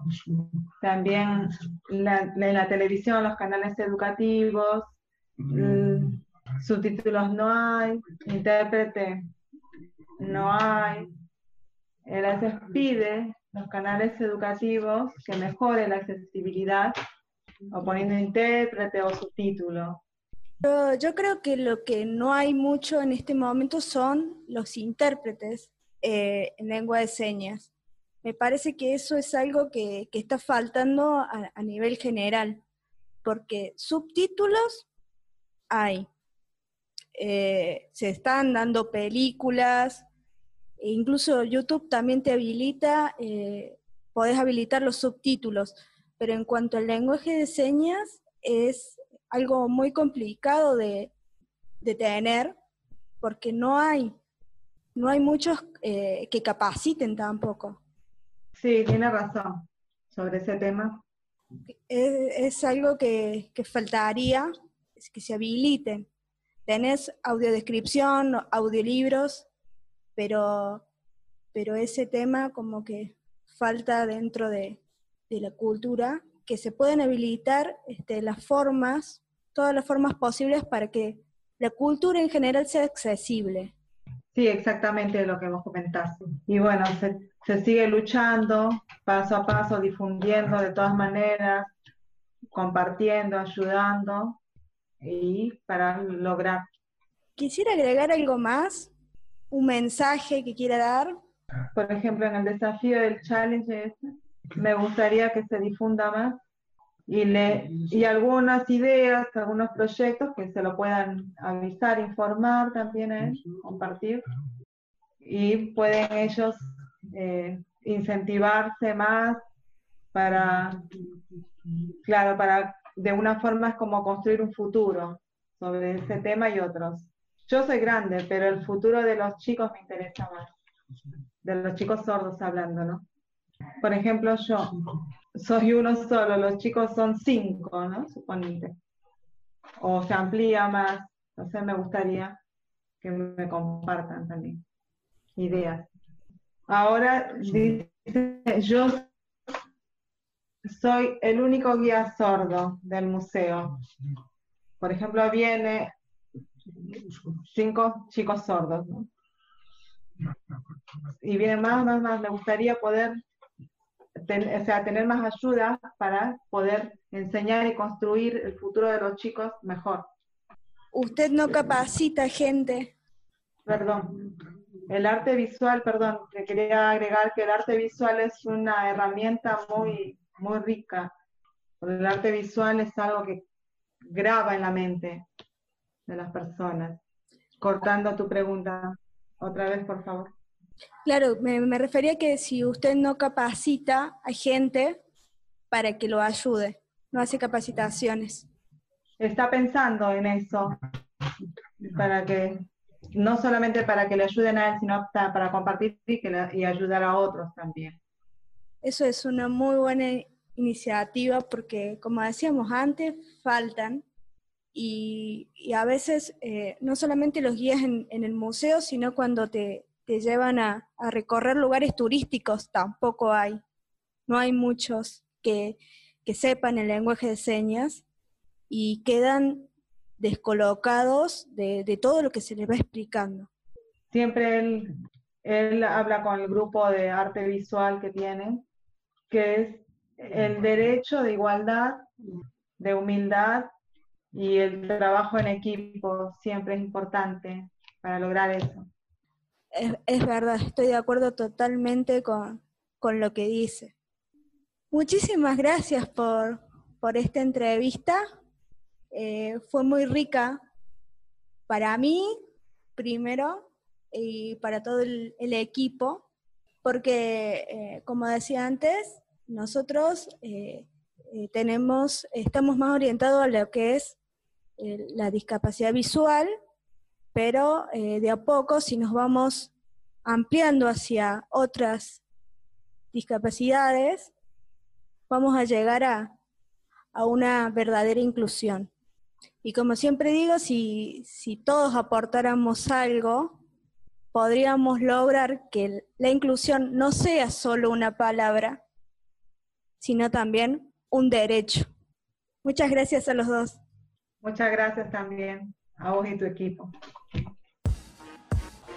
No te vayas, quédate, que ya volvemos con más distintos caminos.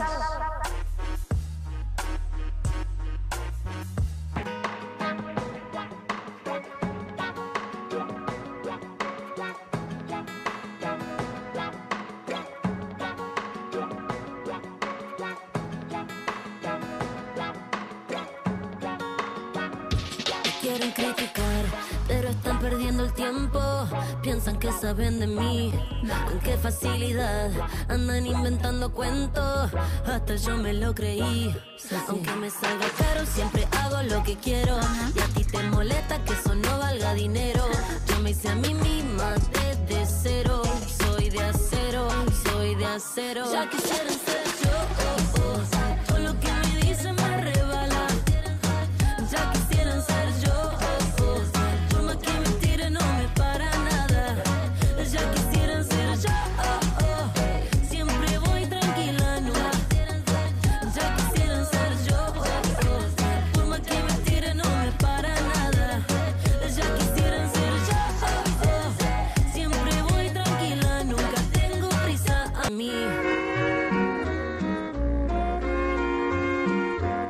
escuchando Distintos Caminos. Bájate la aplicación desde tu Play Store. Búscanos como Radio Heterogénea. ¿Conoces de qué hablas cuando te referís a personas con discapacidad visual? Que lo conozcas es muy importante.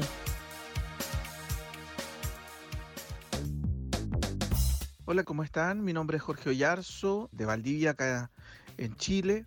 Y llevo ya 12 años trabajando en radio, Radio Bio Bio, y creo que sin duda la principal adaptación que se debe realizar a los puestos de trabajo en el caso de las personas en situación de discapacidad visual es contar con las herramientas. Primero, un lector de pantalla, ya sea para redactar noticias, crónicas, eh, reportajes de buena forma, al igual que el resto de tus compañeros. El trabajo fundamental también o la complementación con tus compañeros es muy importante. Creo que sin duda es un factor fundamental de cómo tú te complementes con tus compañeros, cómo te ayudan en algunas situaciones que son un poco más complejas, cuando hay alguna dificultad con algún texto en PDF que no es legible, eh, los compañeros graban el texto y lo envían como mensaje de audio de WhatsApp. Entonces poco a poco se ha tornado esto en una posibilidad que uno puede incorporarse a cualquier medio de comunicación.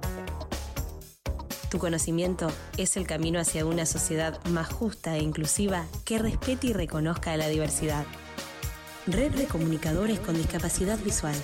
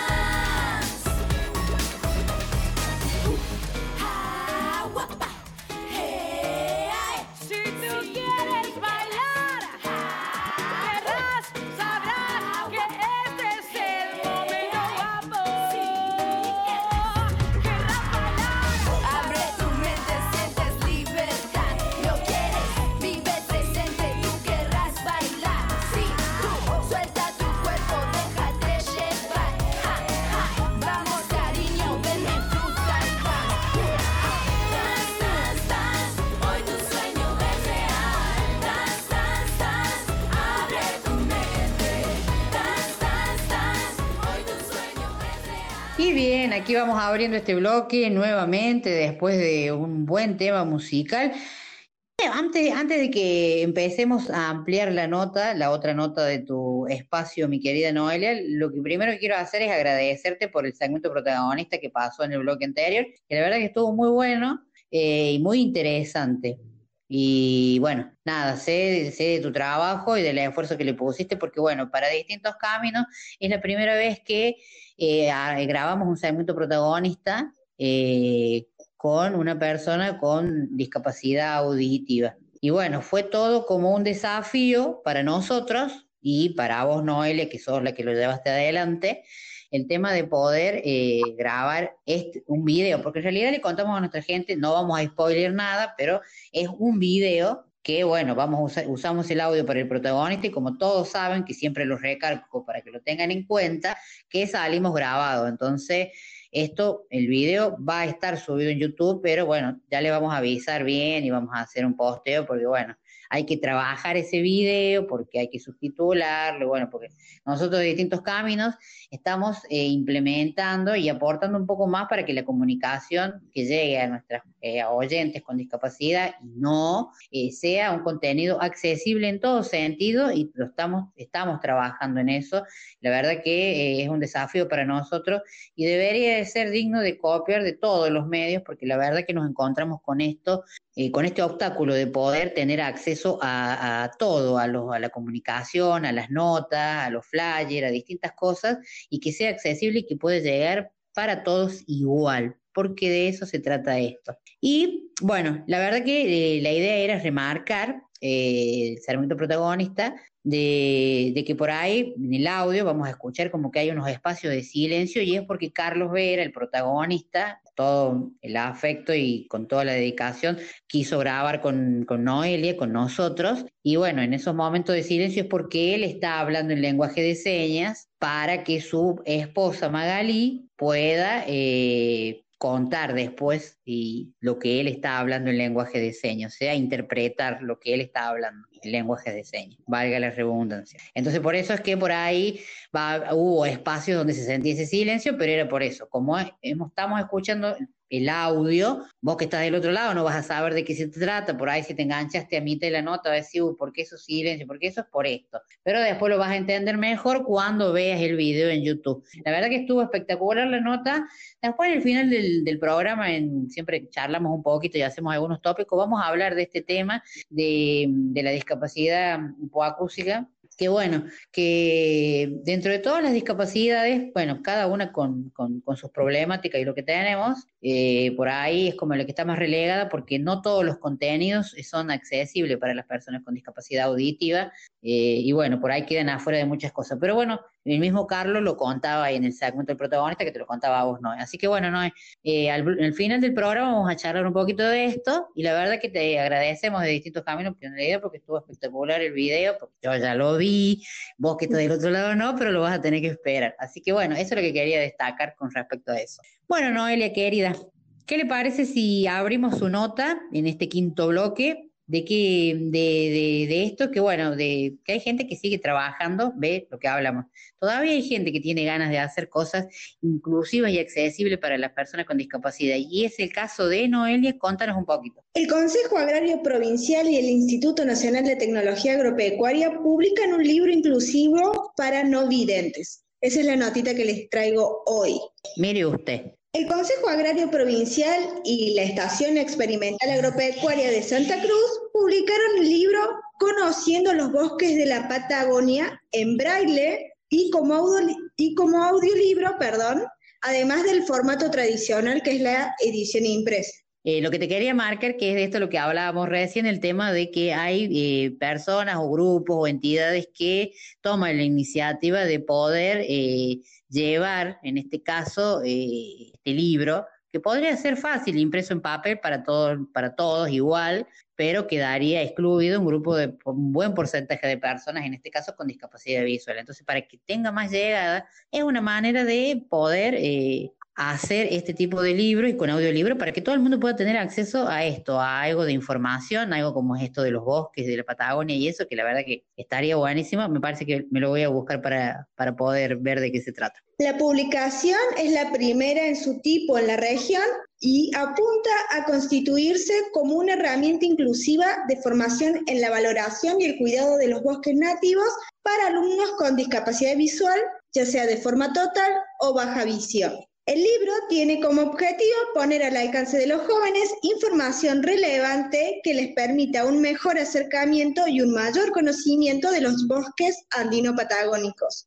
Para concretar la publicación, trabajaron en conjunto profesionales pertenecientes al Consejo Agrario Provincial, la Estación Experimental Agropecuaria de Santa Cruz y la Escuela Especial número 6 para Ciegos de Río Gallegos. Se realizó la tarea bajo la premisa de promover una mayor inclusión social que garantice el acceso a los conocimientos y saberes de la Patagonia Austral.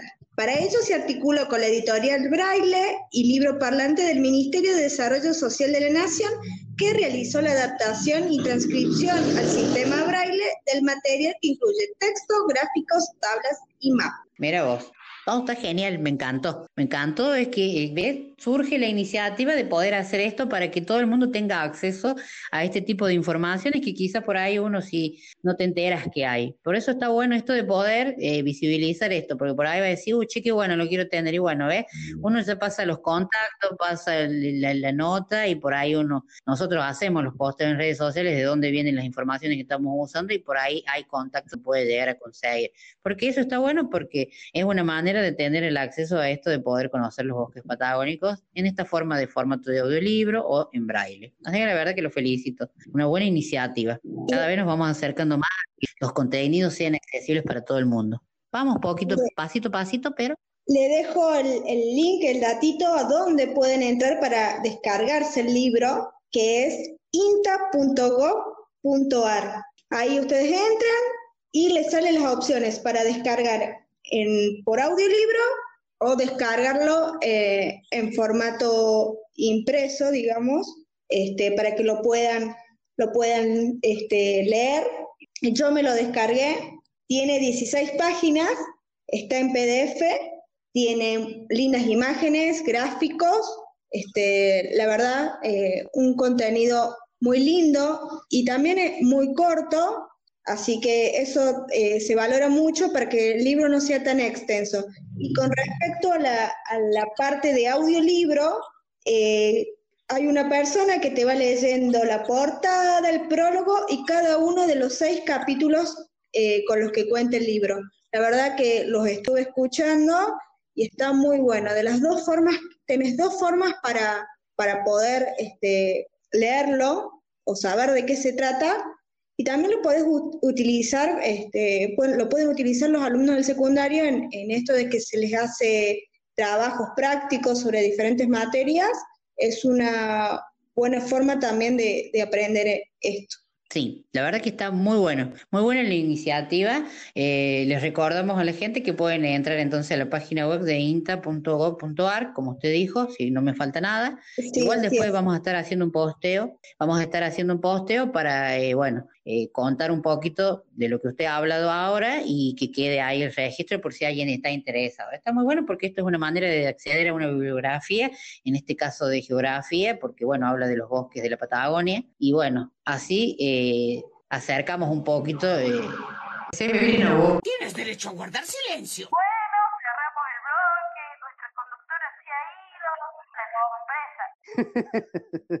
eh, para todo, para toda la gente con discapacidad y para el que no, por ejemplo, porque por ahí también en un aula de poner el secundario, por darte un ejemplo, poder trabajar con esto del audiolibro con todos los alumnos para que tengan noción de lo que es eh, el audiodescripción y los audiolibros para las personas con discapacidad y poder tener el conocimiento de eso también. Y vamos haciendo escuela y enseñando para que ya eso quede fijado en los conocimientos y en el pensamiento de los adolescentes que por ahí, eh, no, por ahí hay cosas que no tenés por qué saberlas porque, bueno, siempre hay una posibilidad y una oportunidad de que alguien te las explique y te las muestre. Y sería una buena posibilidad para que los docentes eh, puedan trabajar, eh, por ejemplo, en vez en el formato papel, en esta forma de audiolibro. No hablamos del braille porque es un poco más complicado, pero también si uno quiere puede. La verdad que me encantó eh, el tema de, de tener esta posibilidad. Así que bueno, eh, ¿qué le parece si vamos a la música, no? Igual, muchas gracias por la información. Yo creo que los oyentes están muy contentos y seguramente va a haber gente que va a preguntar porque está bueno poder acceder a estos, a este tipo de materias. ¿Te parece que vamos a la música, Noé?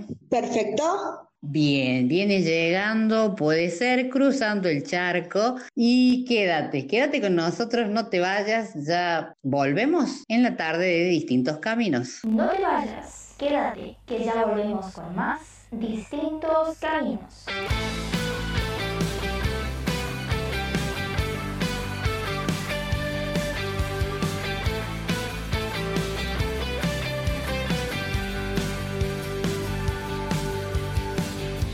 A veces llego un poco tarde.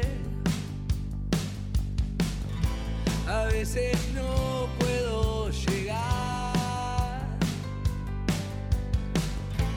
Sé que suelo ser un desastre.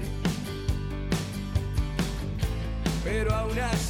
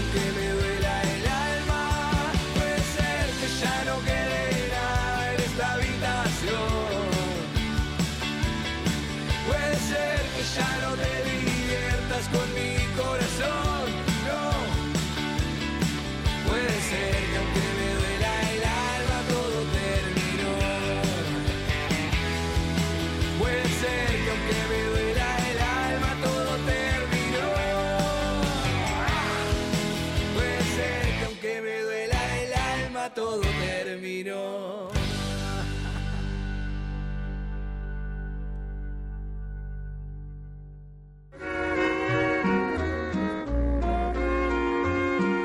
Estás escuchando Distintos Caminos. Estamos en Twitter. Búscanos como arroba distintos C. Me siento al fin feliz. La tristeza no es para mí. ¿Qué me importa lo que viví? Si me regalan el futuro, no lo quiero sin ti. Ay, no me digas no. Si esto me salgo, dámelo. Porque llegó la hora de estar conmigo. Pues el destino así lo escribió. Si es amor, abrázame con ganas. Si no lo es, tal vez será mañana. Estando juntos, mi mundo se llena de luz. Lo mejor de mi vida eres tú.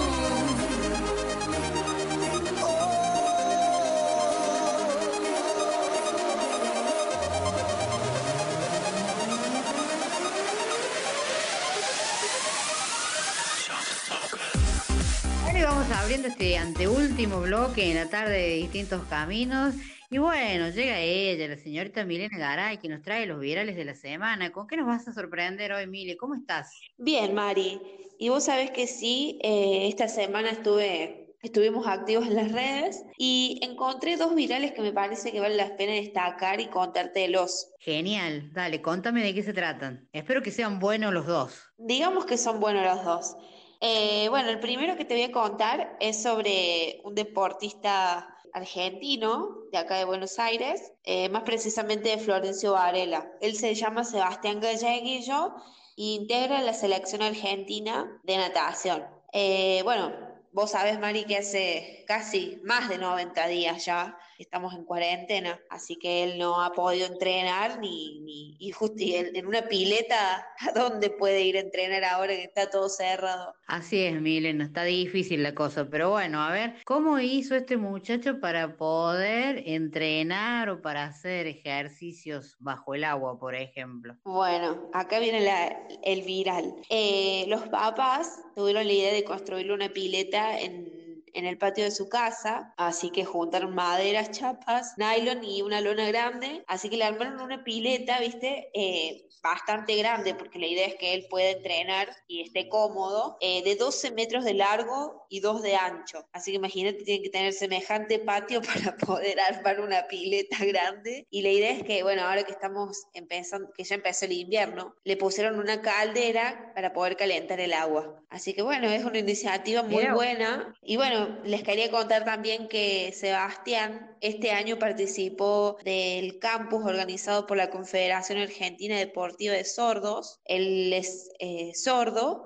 Sí, el año que viene, porque este año va- a ir a Brasil para competir a las Sordo Olimpiadas. Así que tiene que entrenar mucho y ponerse las pilas y no hay cuarentena que valga para, para dejar de hacer lo que él le gusta. Mira vos, la verdad que está muy buena eh, la iniciativa de poder cumplir el- y, y saciar esas ganas de poder hacer natación de Sebastián. Los padres, mira cómo se los rebuscaron para armar una pileta climatizada y cubierta, mira vos. Así que bueno, mira esas cosas que andan dando vuelta por el internet que uno puede enterarse, que a veces querer es poder y que bueno, está, está genial la onda. Contame del otro, Mile. Bueno, Mari, en realidad un viral que tiene que ver con la tecnología y una recomendación para nuestros oyentes y usuarios sobre una aplicación y a su vez eh, contarles que hay, un video desde la Fundación Amigos con Diversidad Auditiva de acá de Córdoba en la que los miembros de esta fundación hicieron un video contando cómo es el tema del uso del tapabocas en estos tiempos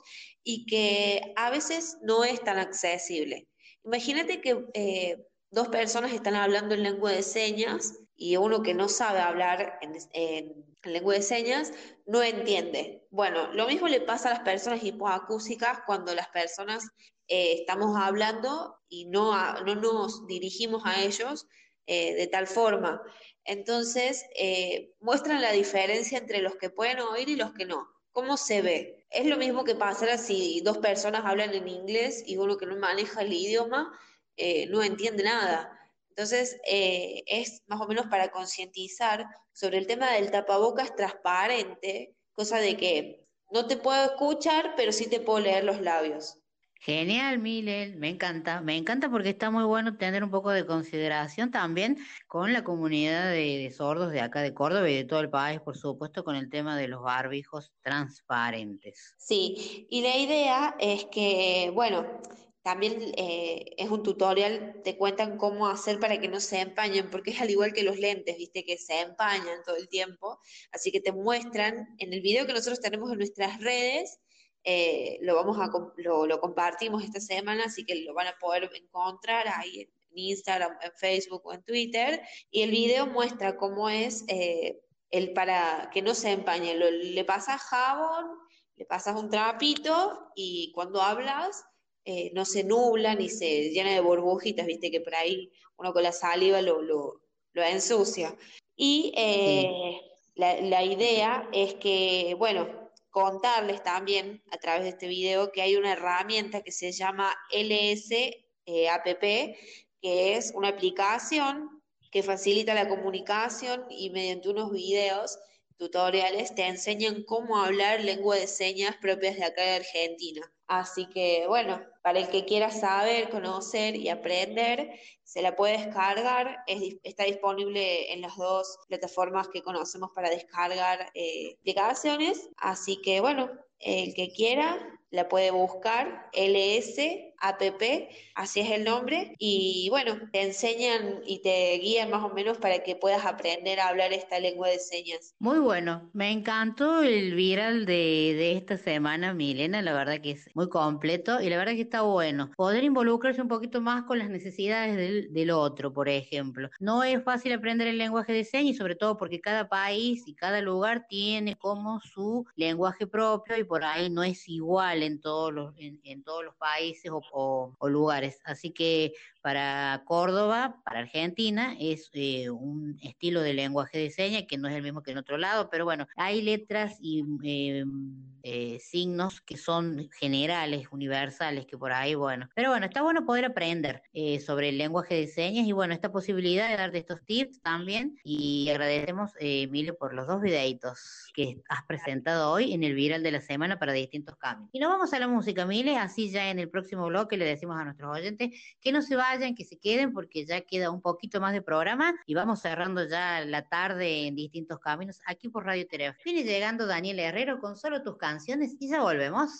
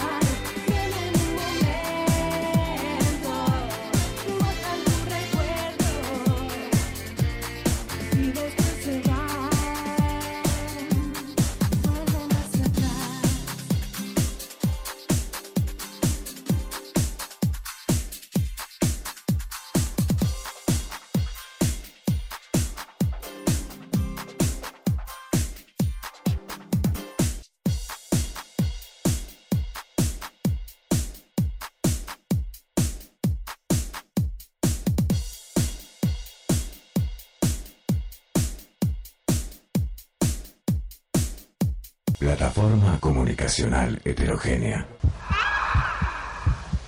Radio viva. Onda expansiva.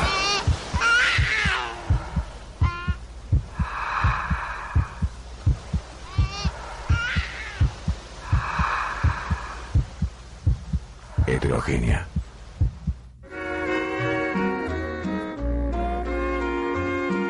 Estás escuchando Distintos Caminos.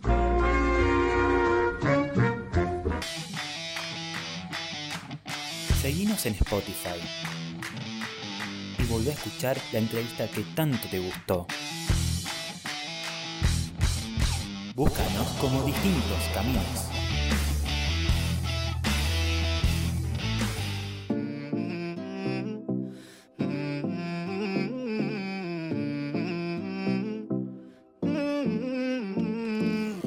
No hay reglas para amar, no hay forma de. Solo pretendo ser tu mejor verdad. Pero tú vienes y te vas,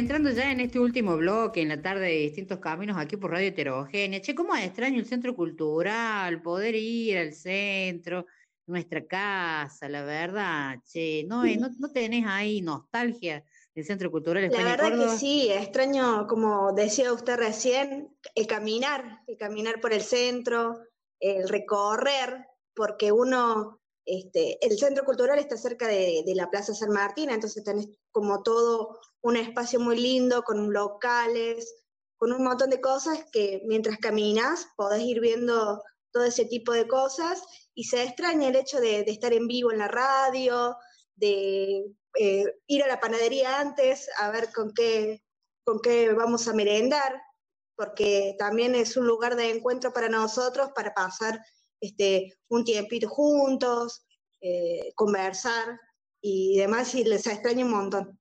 La verdad, ¿no? ¿Cómo se valora eso de, de- de poder compartir esa?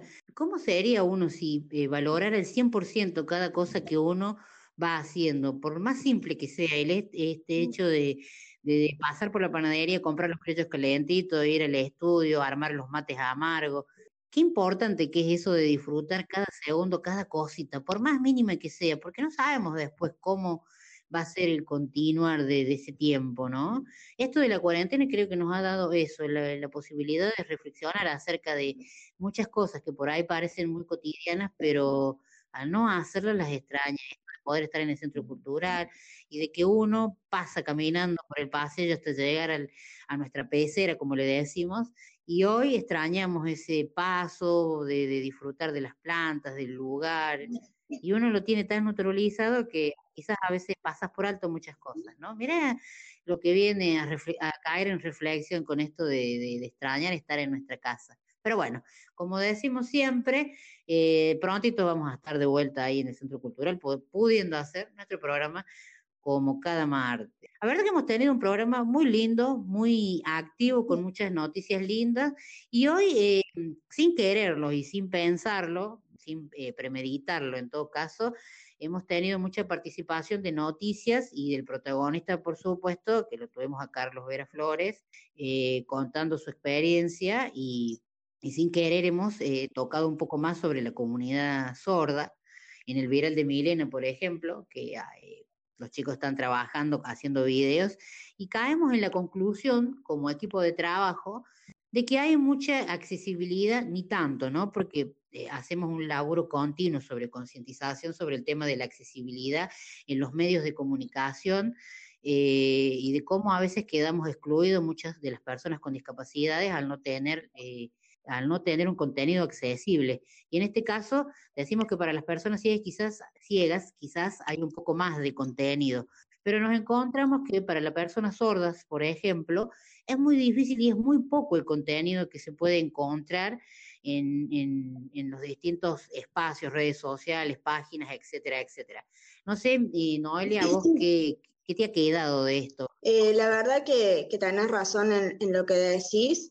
Y una cosa eh, de las que dijo en la entrevista él, que dijo Carlos, eh, es que, por ejemplo, en los vivos, eh, cuando se hace el, Instagram Live, el Facebook Live, él queda descolocado porque no sabe lo que está pasando, porque no hay subtítulos, no hay eh, lengua de señas. Eso es una, de la- es una de las partes donde él queda descolocado, al menos que después cuando se sube el video este, se le ponga subtitulado, pero en su momento este, no queda totalmente eh, descolocado y, y la verdad que para él, como para otras muchas personas, eh, es algo que, o sea, no, no, no le gusta en el sentido de, de esto de, de quedar descolocado y si estamos hablando de accesibilidad, de inclusión, es algo que, que falta. Sí, totalmente. Eh, nos hemos dado cuenta nosotros de la producción de distintos caminos que encontramos un poco más de accesibilidad en el tema de, de los contenidos para las personas ciegas y ciegas quizás, porque para baja visión también cuesta un poco encontrar, eh, por ejemplo, por decirte así, flyers en contraste de colores, por ejemplo, con el tamaño de letra que resalte de una manera para que la persona pueda enfocar, la que tiene baja visión, enfocar la visión en, en ese tipo de, de- de imágenes o de cartelitos o de flyer, como decimos nosotros. Y, eh, por ejemplo, eh, nada, para las personas sordas estamos como que muy, muy, muy poco, muy poco contenido encontramos. Nosotros estamos trabajando nuestros contenidos que subimos a nuestras redes sociales de distintos caminos, en nuestras plataformas, estamos haciendo un trabajito que la verdad que lleva un poco más de tiempo, no lo vamos a negar, pero está bueno poder eh, incluir a, a- todos, a, a todos en realidad, porque las personas sordas también tienen derecho a poder acceder a un video y que tenga un subtítulo por lo menos, y si pudiera tener un, un intérprete de- sería muchísimo mejor. Pero bueno, nos encontramos que los medios de comunicación, por ejemplo, los canales de tele, muy pocos programas tienen eh, intérprete, por ejemplo, de lo que está pasando. Entonces, estaría bueno poder eh, trabajar y acercar este, un poco de concientización hacia los medios de comunicación para poder, ¿qué tanto puede ser la inversión de tener una, eh, grabar a una persona que esté haciendo eh, intérprete? Para que pueda interpretar ese contenido para las personas hipoacúsicas. Por ejemplo, mm, en el viral de que compartió Milena Temp en el bloque anterior de la asociación, la fundación Amigos de Diversidad Auditivas de Córdoba, ellos están haciendo un trabajo importante de concientización también y están haciendo mucho material eh, con lenguaje de señas, por ejemplo, porque es sumamente importante. Y así como ellos, hay muchas instituciones a lo largo de toda Argentina y de toda Latinoamérica y desde otros países que también están haciendo un trabajo importante porque eh, no hay contenidos, ni hablar del tema de, de- de poder tener acceso a eso, ¿no? Es lo que nos planteaba hoy también el protagonista eh, Carlos con, con- esta falencia que, que queda afuera un porcentaje de personas también. Es así como, como planteabas y como decía en la entrevista también, este, uno también tiene que ir aprendiendo, como nosotros lo estamos haciendo. Este, estamos eh, poniendo contenido de manera accesible de a poco, pero lo estamos haciendo. Y hay, como usted decía recién, este, instituciones o se podría pagar a un intérprete para que este, se pueda dar los contenidos de, este, con lengua de señas que no, no les costaría nada este, poner un intérprete, pagarlo si es necesario, eh, para, que, para que todo el contenido sea accesible. A nosotros nos cuesta un poco más, pero lo estamos intentando. Entonces, eh, está bueno plantear también que el resto lo tenga en cuenta y lo haga. Totalmente, a veces uno eh, naturaliza las cosas. Por ejemplo, nosotros este año eh, desde nuestra producción hemos empezado a adaptar nuestros contenidos también, porque cabe reconocer que en algún principio distintos caminos no manejaba el contenido accesible para todas las discapacidades, o por lo menos para casi todas. Y bueno, fuimos trabajando, fuimos dándonos cuenta que para nosotros ser un programa inclusivo teníamos que cambiar algunas cosas. Y está bueno esto de ir en este camino, de ir eh, dándose cuenta de qué nos está faltando y, y qué nos estamos aportando, por ejemplo, porque aparte de toda la información que se comparte de distintos caminos, de toda temática de discapacidad, información que es sumamente útil, para nuestros oyentes y para nuestra comunidad, eh, está bueno también poder ofrecer estas herramientas de poder ser accesibles eh, porque la accesibilidad es amplia, es universal. Y bueno, vamos haciendo este trabajito, arrancamos desde, desde nuestro lugar, pudiendo darnos cuenta qué nos estaba faltando, y así podrían imitar muchos otros espacios y otros muchos espacios de comunicación también, porque creo que el acceso a la información es algo universal, nos corresponde como derecho a todas las personas, con o sin discapacidad. Y bueno, vamos ahí de a poquito. Creo que si los medios de comunicación masivos pudieran eh, eh, incluir es- esta forma de, de poder hacer más accesible cualquier tipo de programación, incluso aumentaría la cantidad de, de televidentes, de gente que pueda ver sus programas y los contenidos de, de- de las plataformas de multimedia o radiales, por ejemplo, o televisivas. O sea que no es algo que va a generar pérdida, porque si hoy nos ponemos a, a ver y a hablar, es como que la economía es algo muy importante para cualquier medio de comunicación, pero también tiene que cumplir el rol de, de comunicación, como el nombre lo dice, para todo el mundo. O sea que yo creo que no va a ser una pérdida. Estaría bueno pensarlo, estaría bueno que los pienses vos que estás del otro lado, que lo estás escuchando, y decís, che, puto, sí puede ser verdad. Pero bueno, en fin, la verdad que hoy ha sido un programa muy lindo. Sin querer, hemos eh, abarcado un poco sobre la discapacidad auditiva y de, de las falencias que hay y de cosas buenas también, ¿no? Eh, Pero bueno, eso es distintos caminos. Es así, Mari, sé- como, como decía recién, vamos aprendiendo, vamos creciendo de a poco. Hay un montón de, de discapacidades que nos faltan aprender, pero lo vamos a hacer y vamos a ir creciendo y vamos a ir tratando de abarcar la mayoría de las discapacidades para así visibilizarlas. Totalmente, totalmente de acuerdo con usted. Bueno, la verdad que ha sido un programa muy productivo, como siempre, nuestro- nuestros oyentes ya están acostumbrados a nuestra calidad de trabajo con respecto a lo que hacemos. Nos sentimos muy orgullosos de, de poder eh, formar parte de este mundo de comunicación y poder eh, a través de la radio transmitir toda esta información que es sumamente útil y lo sabemos, y para nosotros es un orgullo y un placer poder hacerlo cada martes. Así que bueno, ya nos vamos yendo. Pablito, ¿qué música tiene lista para hoy para cerrar distintos caminos? Nos vamos a ir escuchando I Dare You, Te Reto a Amar, de Cali Claxon y Blas Cantó. Muy bien. Saludamos a todos nuestros oyentes, agradecemos a, a vos que estás del otro lado.